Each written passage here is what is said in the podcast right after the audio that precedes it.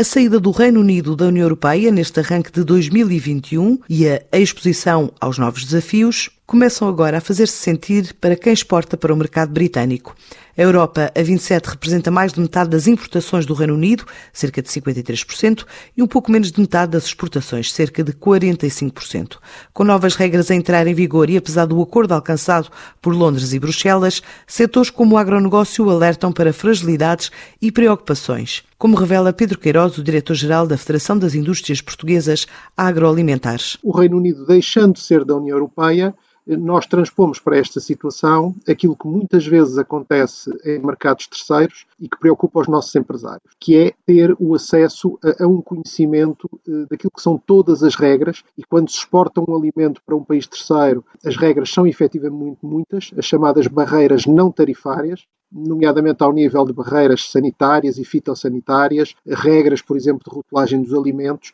e é aqui que nós chamamos a atenção de que é necessário uma parceria isto é um trabalho conjunto entre eh, os nossos empresários, mas também uh, o governo português, nomeadamente o Ministério da, da Economia e, e, ao nível do Ministério da, da, da, Agricultura, porque é aí que nós temos, de certa forma, também que assegurar que há um contacto permanente com as autoridades do Reino Unido para que essas regras, que agora progressivamente o que nós antecipamos é que pode ir mudando, o Reino Unido passará a fazer muita da sua legislação e, portanto, aí é que pode haver a, a falha, que é os empresários não estarem depois totalmente cientes e apoiados no cumprimento dessas regras, emissões de certificados, conhecimento detalhado das exigências eh, e, e por aí fora. Portanto, é nesse ponto que alertamos para a importância de não descansarmos, eh, digamos, à sombra de um acordo que sim nos trouxe eh, um passo importante que foi a eliminação de, tarifas que poderiam ser muito pesadas, mas ao mesmo tempo não baixarmos a guarda, porque claramente eh, existe muito trabalho para fazer, o trabalho começa agora, portanto também apelamos a que possa haver,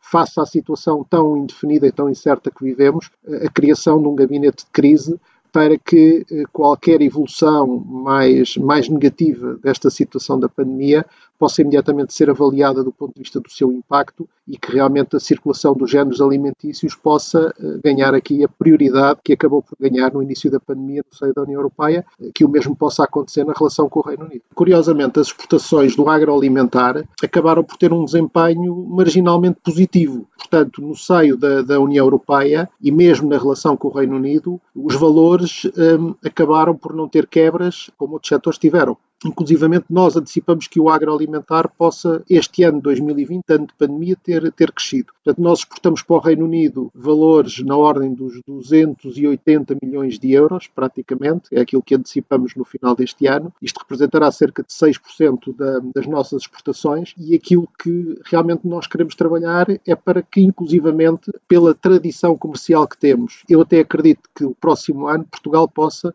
crescer nas exportações para o Reino Unido. A forma como as empresas exportadoras portuguesas estão a olhar para o Brexit em alguns setores neste arranque de ano vai estar em destaque depois das nove e meia da manhã deste sábado na emissão do Negócios em Português na TSF.